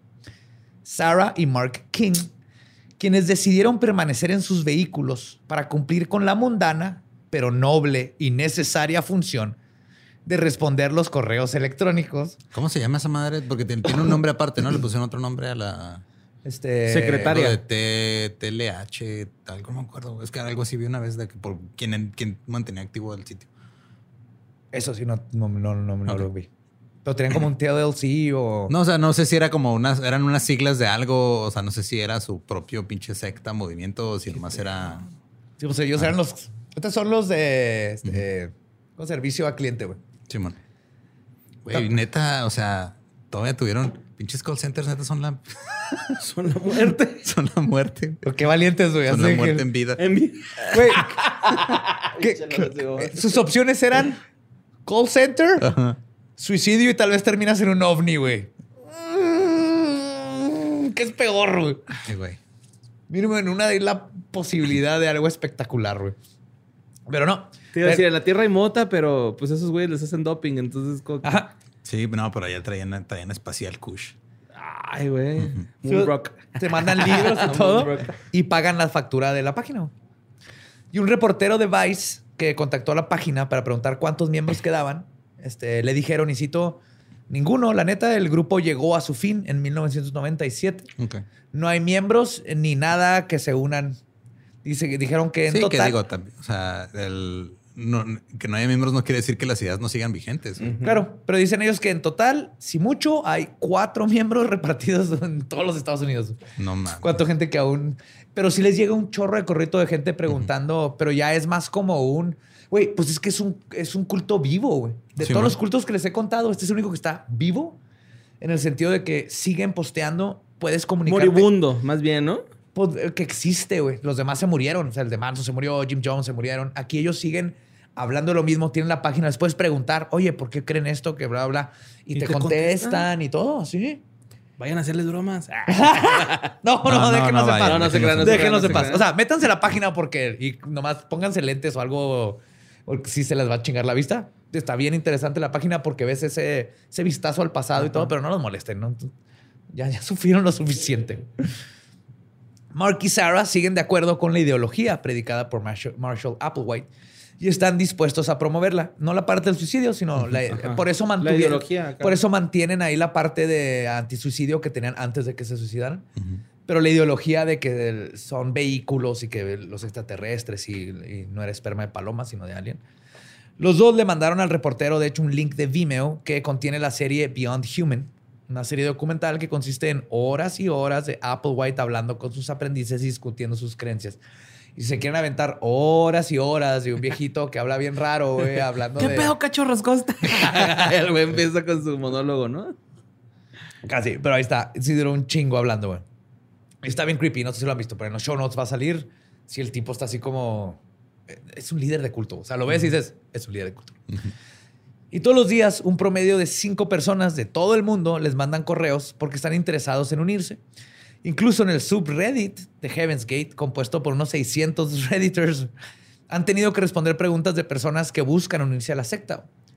Uno de esos redditors dijo que el grupo todavía tiene atractivo porque, y cito, lo que tú decías, hay muchos jóvenes, incluyéndome a mí mismo, que estamos buscando su lugar en el mundo y en dónde encajar. Y esto es justamente uno de los factores principales que atrae a las personas a estos cultos y sectas. El- un sentimiento de pertenencia. Vivimos en un tiempo en el que todos estamos conectados de una manera nunca antes vista. Pero irónicamente, nunca habíamos estado tan separados y perdidos. Y es aquí donde entran estos líderes y cultos a llenar este vacío. Y en el caso, este, en este caso, el vacío lo llenaba una misión más grande que tu vida, liderada por aliens. En el caso de Manson, era una revolución social. Jim Jones prometía el camino al cielo. Rainieri te vendía el éxito. Y Ricardo Ponce te toca tus genitales y te dice que te va a alinear tus chakras. Todos los cultos tienen algo en común. Son depredadores de la condición humana que es la incertidumbre, güey. La incertidumbre, güey. Todos a veces odiamos quiénes somos. Todos tenemos miedos. Todos dudamos constantemente de nosotros mismos.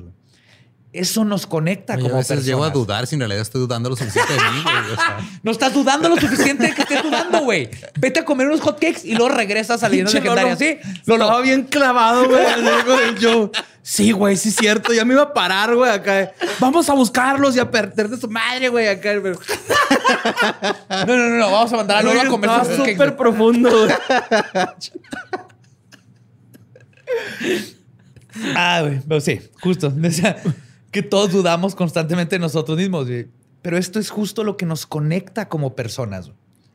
Es lo que no- no- tenemos más en común con eso que con cualquier otra cosa, güey. Sin importar tu religión, cultura o este, dónde estés Que geográficamente. el Cruz Azul haya sido campeón. Sí, no importa, güey. Todos tenemos estos problemas, güey.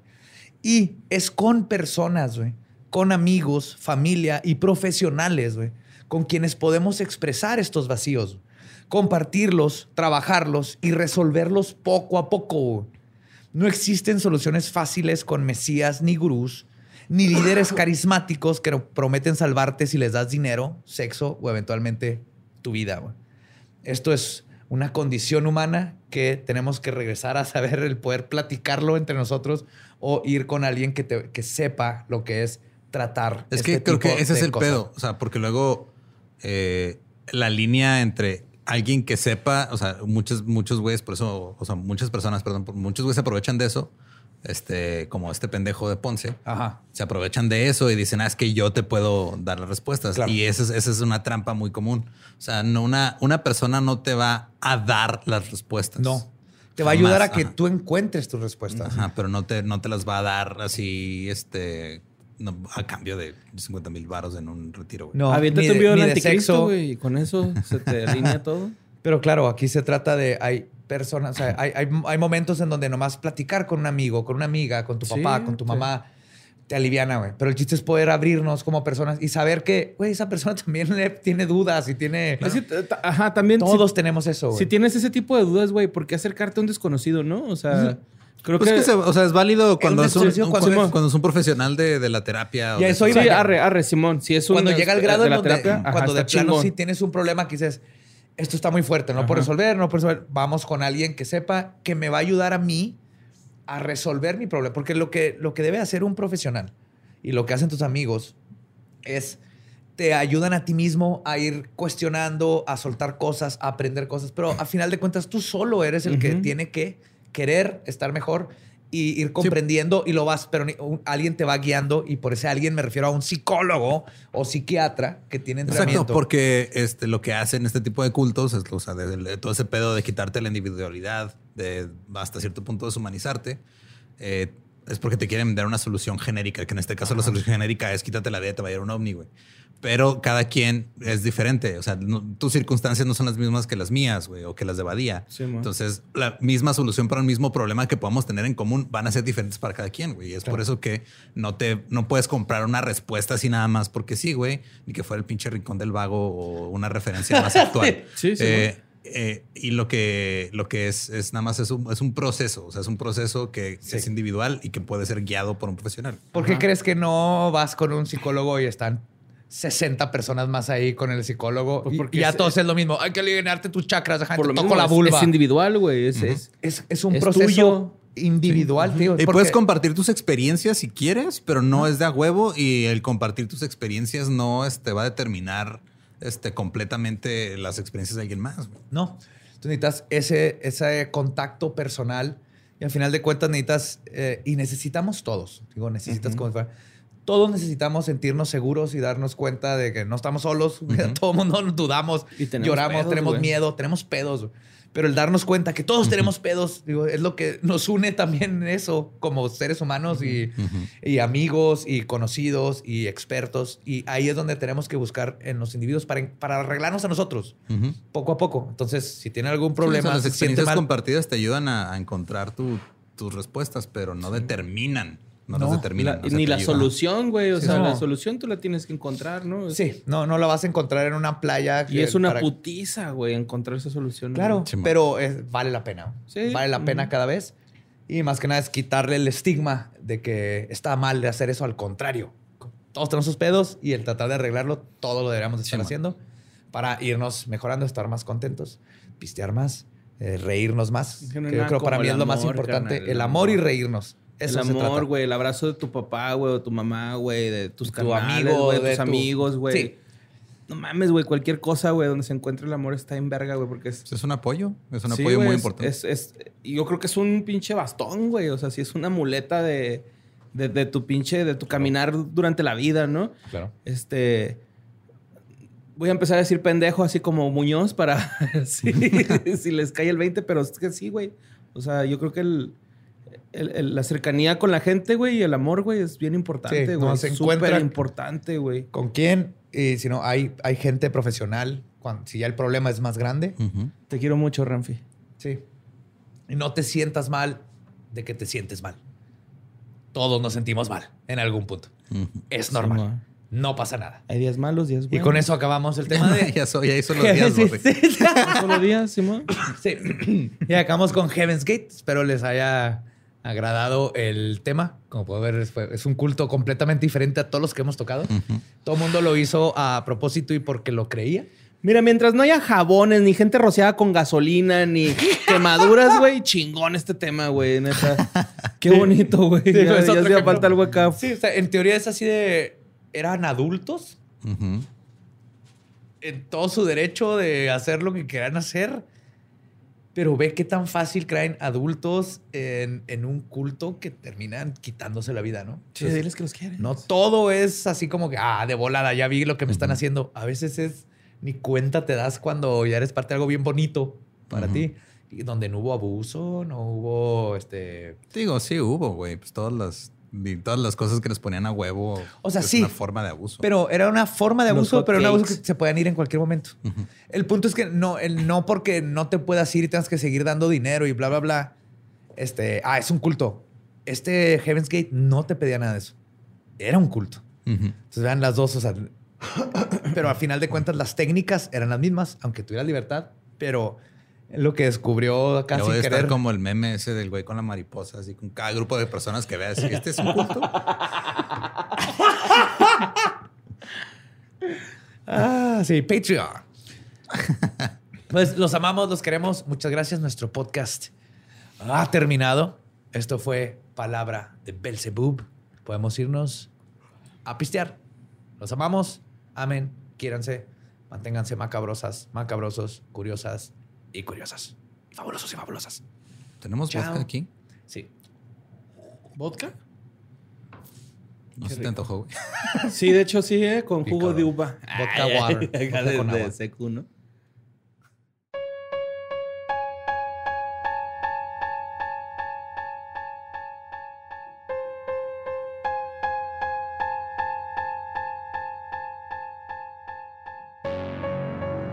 Esa fue la historia de Bowie Peep en Los Aliens deben de estar locos unidos.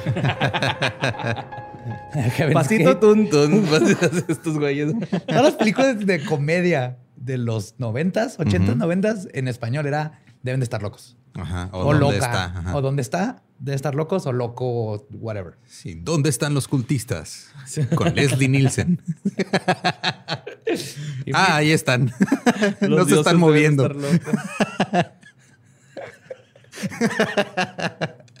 ¿Por qué no tienen huevos?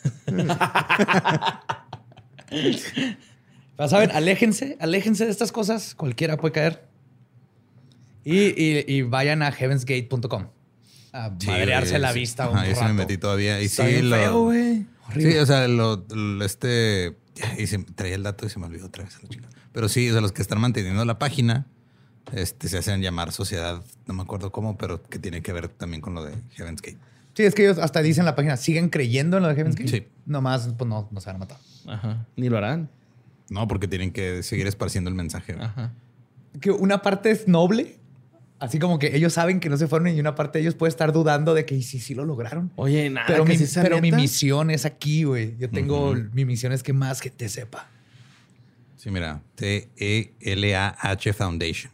Tela Foundation. ¿Tela? Ajá, con H. O sea, Tela sería como fundo. albur, güey. Te la foundation. Ajá. Entonces, Tela Foundation es la que. Son Mark y Sarah King y son de Phoenix. Órale. Cool. Ajá. Y ahí, ahí siguen con atorados en el, el pasado con su página. güey. Contando todos los días. ¿Cuánto falta para el Hal Bob? ¿Otros 200 años? No, miles. Miles. Ajá, como dos mil, al- algo así. Upsi. ¿Y tendrán todavía Nikes? No, ya no, güey. No sé si a ellos les tocó, si los tendrán guardados los de ellos. A lo mejor, ¿no? Espero, porque ahorita le podrían sacar una muy buena lana en eBay. Ujú. Qué bueno que no lo hacen en playa porque a lo mejor tienen unas patotas. Ah, pues hablando de Nike, no se olviden que tenemos merch bien chido. Ya llegaron nuevas cachuchas. Estás aprendiendo a hacer menciones cada vez más orgánicas. Estoy ¿Eh? orgulloso de ti. Todos hemos estado aprendiendo algo de los otros. Así es. Sí, este, ya hay, hay muchas cosas. Hay playeras, tazas, tarros, vasos térmicos, gorras, eh, pins, stickers, chingo de cosas. Un chingo. Y para los que están en Patreon, hay cositas que no puedes conseguir en las tiendas, que es un bonus plus de nuestra parte para ustedes que los amamos. Todo lo que tienen que hacer es este, no cortarse los huevos, déjense los puestos, nada más. Métanse a patreon.com también, ahí está todo el pedo. Más si quieren ver los proveedores de merch, métanse ahí a leyendaslegendarias.com o chequenos en las redes sociales, ahí cada rato se publican también. Totalmente indoloro el proceso. Simón. Y los precios no te van a costar un huevo. Ah, has quedado un monstruo, Espinosa. Yo, Un tú también, güey. De plugs. Ah, ya. Sí. O sea, ese güey hace jingle solo, yo no le enseñé. Sí, es cierto. Sí. Y te cuestiona que es un ovni que no, yo no le enseñé. Sí, tú pedo, estás güey. aprendiendo demasiado. o sea, me gusta, pero Perdón. me asusta. Ok, perdón. No, no, no, no te detengas, Borre. Me sentiría mal si te detienes. No te detengas nunca. Es que yo no quería que te estremecieras así, güey. No, O sea, claro, no es, sí, eventualmente yo voy a hacer así el Palpatine. Yeah, y tú ya Vader y me avientas al, Claro que no. al excusado espacial donde se cayó. Sí, fue un excusado, ¿verdad? Pues era como un excusado. Sí. Ujú. Era una turbina, ¿no? ¿Qué era, güey? Porque había un fondo así un medio. Era, Aire acondicionado. era un dispositivo para deshacerse de un güey en la trama, güey. Eso es lo que era. ok. Vaya, sí funciona mejor. básicamente. como el cerebro, ¿no? Del profesor X, que también no. No se ve, güey, que tenga fondo. ¿No? No. O sea, si alguien se cae ahí, ¿qué pasa? ¿Da la vuelta? O sea, es una como Tony. Hawk acá. Tu 360. Eso hace, güey, con sus loco. ruedas cuando nadie lo ve, güey. Antes, madre. Güey, como Wills, el de Nitro Circus, güey. Pero bueno, ya nos escuchamos la, siguiente semana. Yes. Yes, yes, yes. Va a estar muy bueno el que sigue. Los escuchamos, vemos y queremos y adoramos. Nos vemos próximo miércoles macabroso. Compren cosas. Chao.